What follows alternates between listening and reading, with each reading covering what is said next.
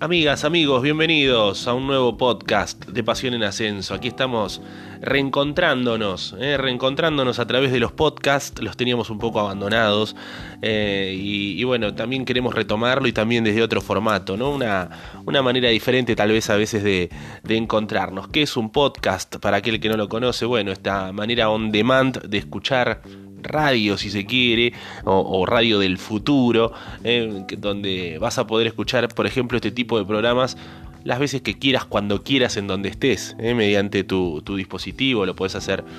Eh, a través de, Facebook, lo puedes hacer obviamente en Spotify. bueno, hay muchas maneras de, encontrarnos y, de reproducir estos archivos de audio donde nosotros hacemos un programa un poco diferente ¿eh? a lo que es habitualmente nuestro programa en eh, la tira diaria en la radio, donde es mayor actualidad, donde tenemos este, obviamente el día a día de los equipos, pero aquí nos tomamos un relax, lo hacemos mucho más distendido y hasta podemos, ahora en este nuevo formato que le queremos dar, conocer a un protagonista. Y hoy, como seguramente habrán leído antes de ingresar a este podcast, vamos a, tener una charla eh, con, un personaje de nuestro fútbol. Eh, emparentado obviamente muchísimo con el ascenso, pero que ahora saborea las mieles de, la primera división, logró un ascenso hace realmente poco eh, de la B Nacional a la primera, a la Superliga, de la mano de su equipo eh, donde es este ídolo, donde es muy querido a partir de ya hace un tiempo y ahora con este logro obviamente ha sacado chapa de prócer en la institución. Estamos hablando del huevo, Sergio Rondina, con quien estuvimos en un mano a mano en la cancha de Midland, eh, en el césped de, la cancha de Midland, en el sintético, sentaditos allí. Una nota que, también se podrá ver en algunos otros medios, pero que bueno, la van a escuchar aquí en nuestro podcast. Eh, una, extensa charla con el huevo, eh, que como siempre se brindó al diálogo cada vez que lo, que lo llamamos, un amigo prácticamente de la casa, que además obviamente está muy requerido. Eh, en gran parte también de la charla va, a hablar acerca de eso, de, de lo que es ir desde abajo del ascenso, eh, el, muchacho de barrio de Libertad, a la primera división, a jugar, ¿por qué no, una Copa Internacional si se le da con Arsenal, eh, y a que obviamente eh, el reconocimiento le llegue de otra manera, ¿no? Ser mucho más conocido y ser una persona respetada dentro del fútbol argentino. Así que sin perder más tiempo en esta nueva forma eh, de encontrarnos a través del podcast, vamos a, escuchar al primer personaje que se sienta con nosotros largo y tendido a charlar. Con el huevo entonces, Sergio Rondina, nos encontramos en cancha de Midland y esto nos decía.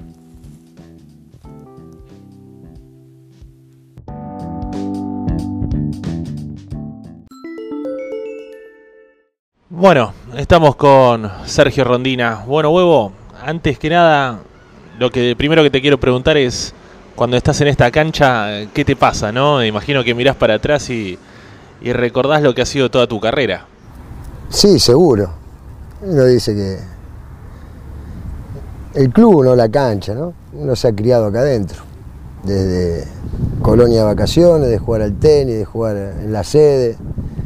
Eh, tengo, voy a cumplir 48 y y tengo de uso de razón, creo que de los 3, 4 años soy socio.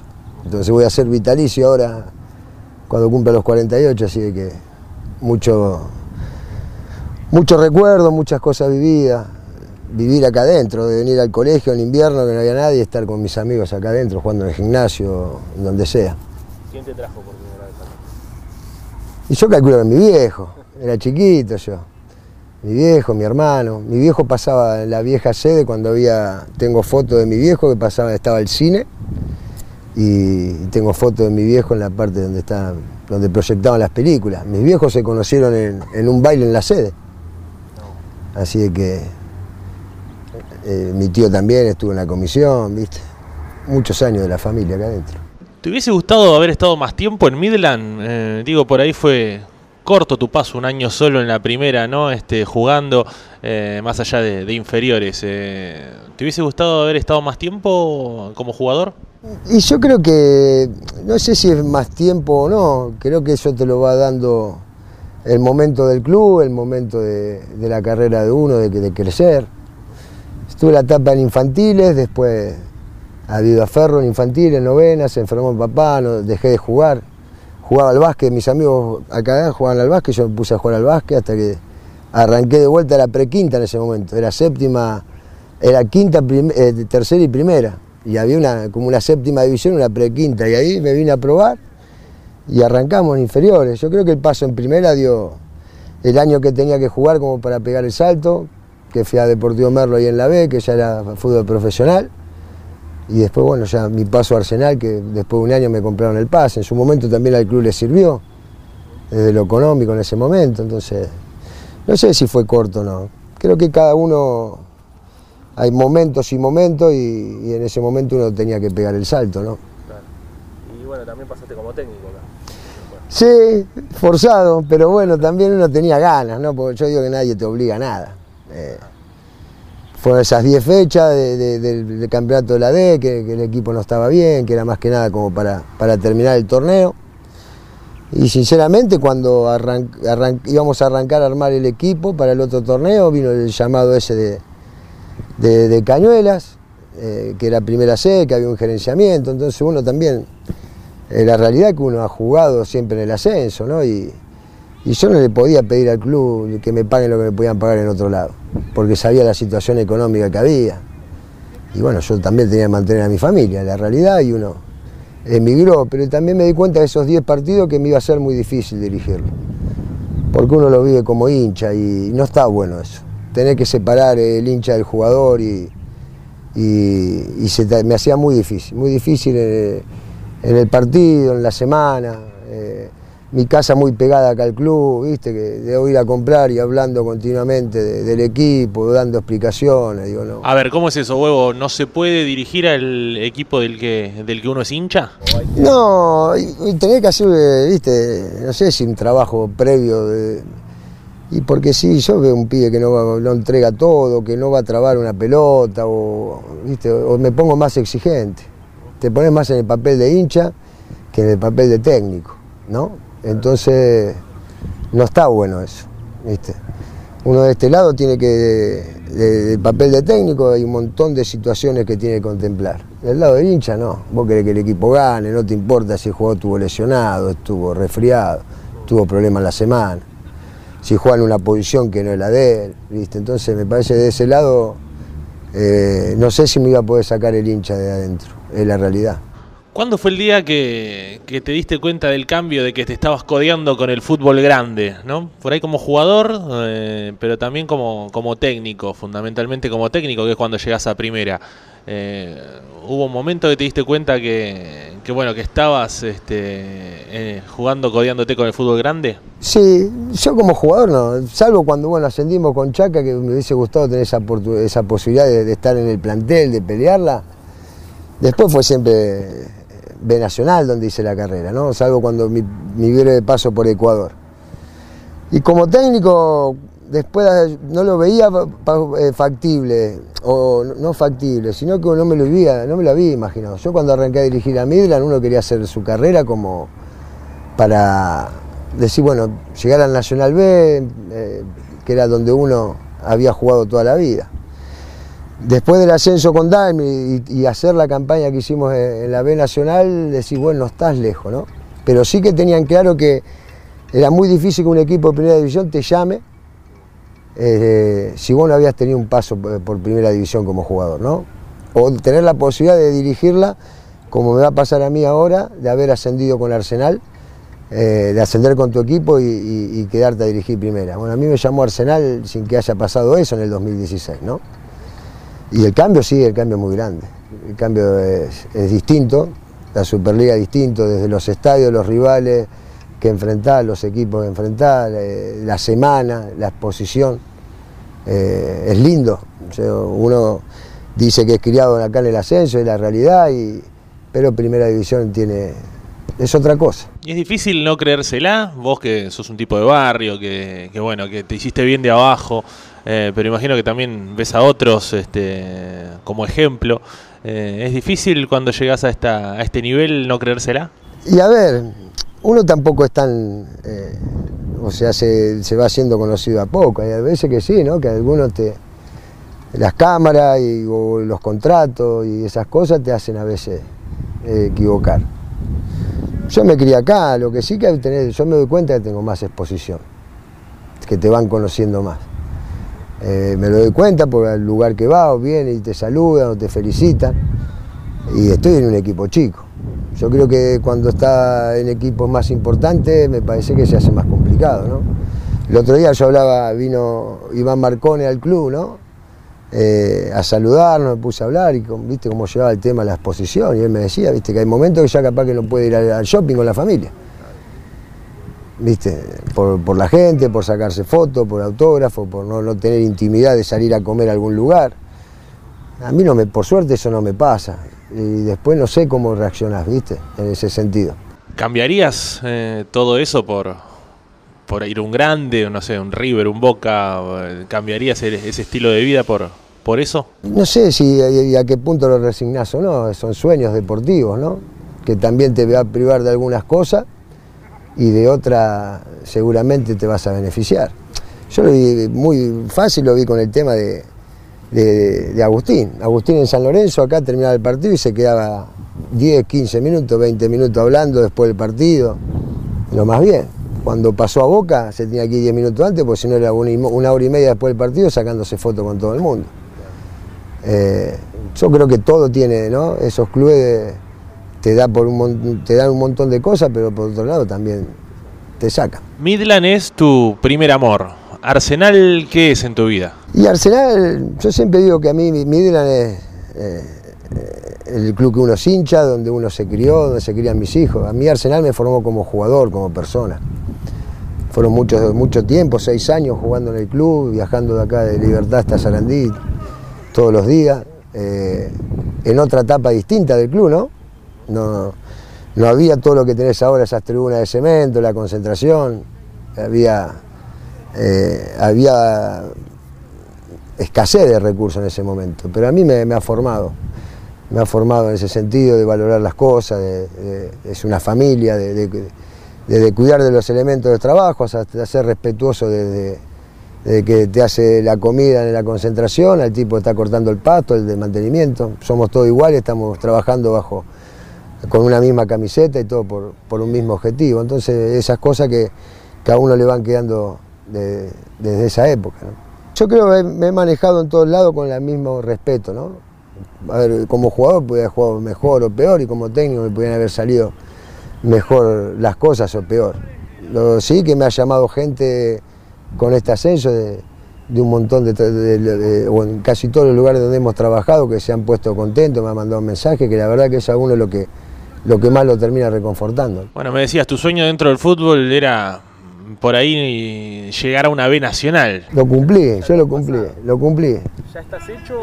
No, no, no, hecho no, porque uno quiere seguir creciendo y quiere seguir mejorando y, y quizá ahora tengo, bueno, quiero dirigir una Copa Internacional, ¿no? Porque clasificamos a Arsenal a una Sudamericana y bueno, después nos tuvimos que ir y no la pudimos jugar. Yo creo que ahora lo que venga será producto de, del destino que nos tiene marcado, que tenemos cada uno, creo en eso, sinceramente, creo en eso por situaciones que, uno, que me han pasado a mí vivir a lo largo de estos 48 años, 47, 48 que voy a cumplir, que, que creo que, que tenemos un rumbo marcado, que ese rumbo obviamente tenés que tener una conducta, tenés que, trabajar duro, tenés que... Pero bueno, todo lo que venga será, será producto de nuestro trabajo seguramente, de resultados, pero también marcado por algo que nos tiene, tenemos predestinado. Por ejemplo, ¿qué cosas sentís que, te marcaron en tu carrera? Y a ver, ponele, yo en Platense duré seis partidos. Eh, y enseguida me vino a buscar Dálmine. No, vos estaba Atlanta, Platense, y nos quedamos sin trabajo ahí, ¿viste? Si te viene a buscar Dálmine, teníamos que ir a Campana a pelear el descenso, cuando estaba, habías agarrado un equipo que era para salir campeón. Y fuimos a Dalmine porque era un momento difícil en nuestra carrera. Y con Dalmine conseguí el primer ascenso eh, como técnico y, ascendimos a la B Nacional. Y, bueno, yo creo en esas cosas, ¿no? Eh, o quedar o tomar la decisión de volver a Arsenal sabiendo que me iba a comer un descenso. Que en parte también, ¿no? Porque, a ver, nosotros hicimos una buena, muy buena campaña los primeros seis meses y después tuvimos 10 partidos sin ganar y me tuve que ir. También soy responsable, pero yo sabía que no íbamos al descenso. Pero bueno, sentía que era el momento de también de volver en otro momento del club y que nos necesitaban. Y era comerse el descenso y después saber que no podía pasar y, y ascendimos a la Superliga.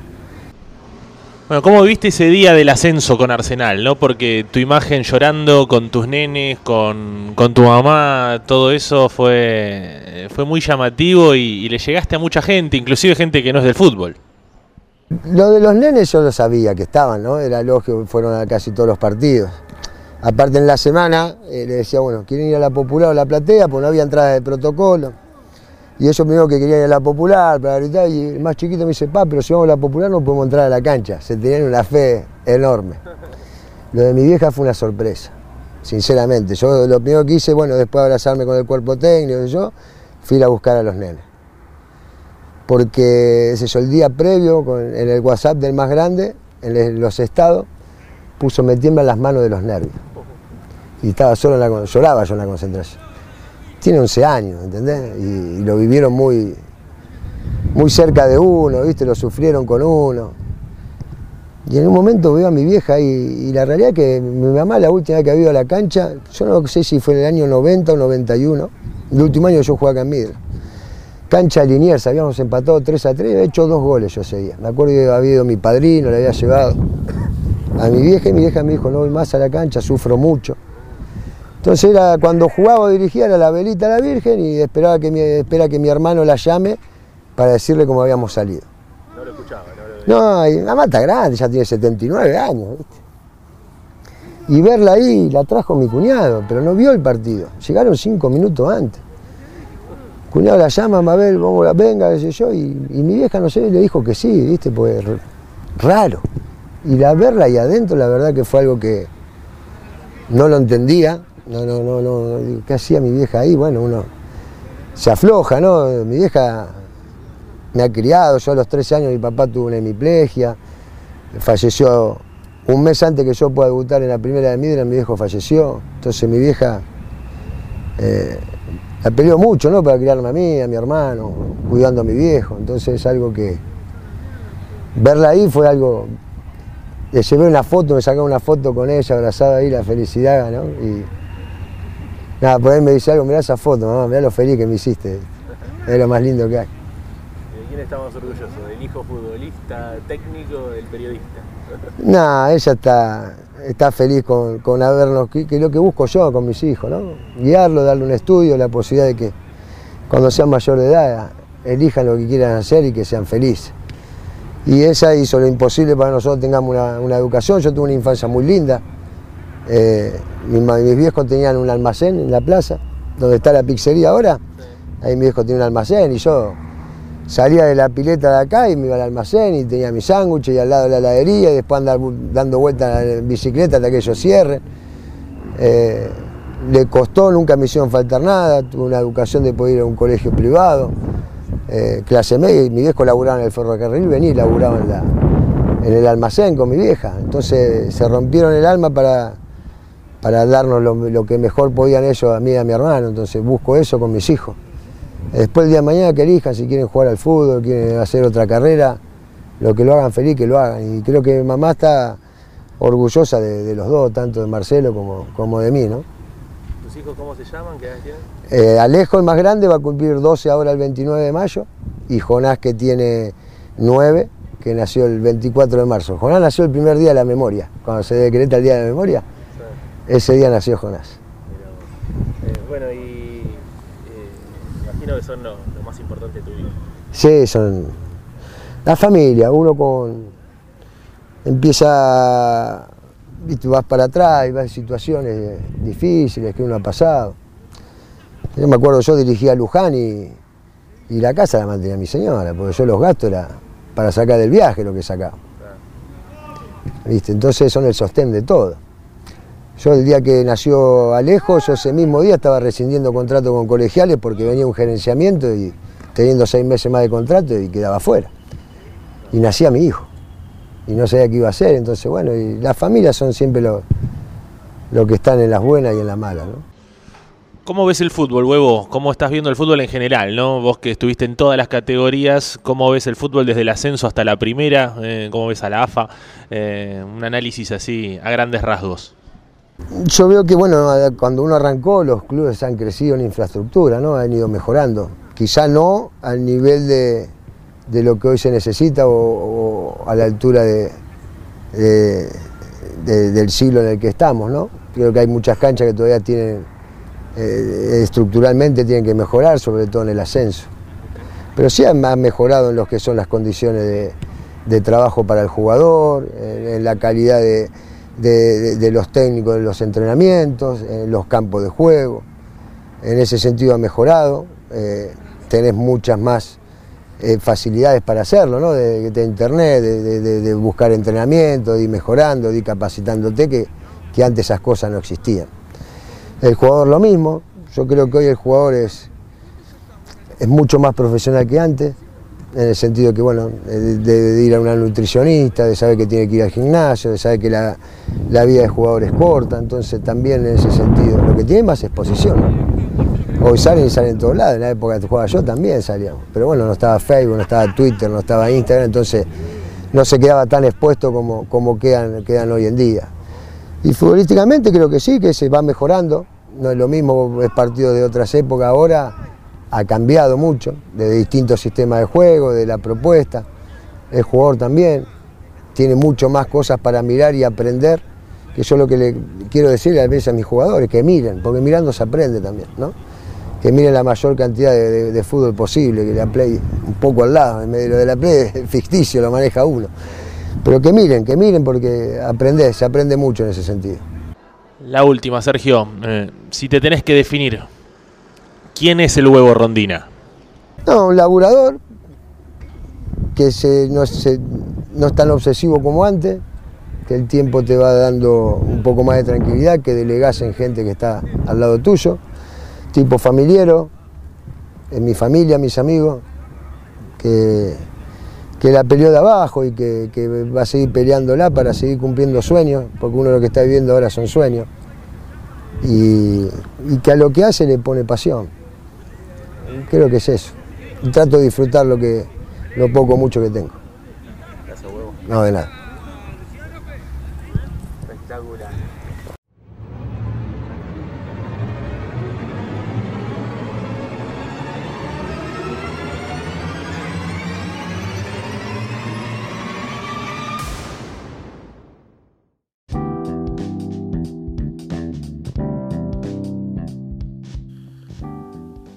Bien amigos, hasta aquí la charla con el huevo Sergio Rondina, charla que mantuvimos allí en la cancha de Midland tocando un poquito de toda su historia, de los logros recientes y, también una, una visión del fútbol argentino. La primera, esperamos eh, de muchas charlas, eh, como esta que hemos tenido con el huevo en cancha de Midland, esperemos tener también con muchos otros protagonistas de nuestro ascenso, del fútbol de la zona oeste, gente reconocida aquí eh, en el ámbito en el cual se mueve siempre pasión en ascenso. Así que los esperamos, seguramente se vendrán nuevos podcasts aquí en adelante. Así que muchísimas gracias por su compañía y nos reencontramos en cualquier momento y esperamos que lo hayan disfrutado.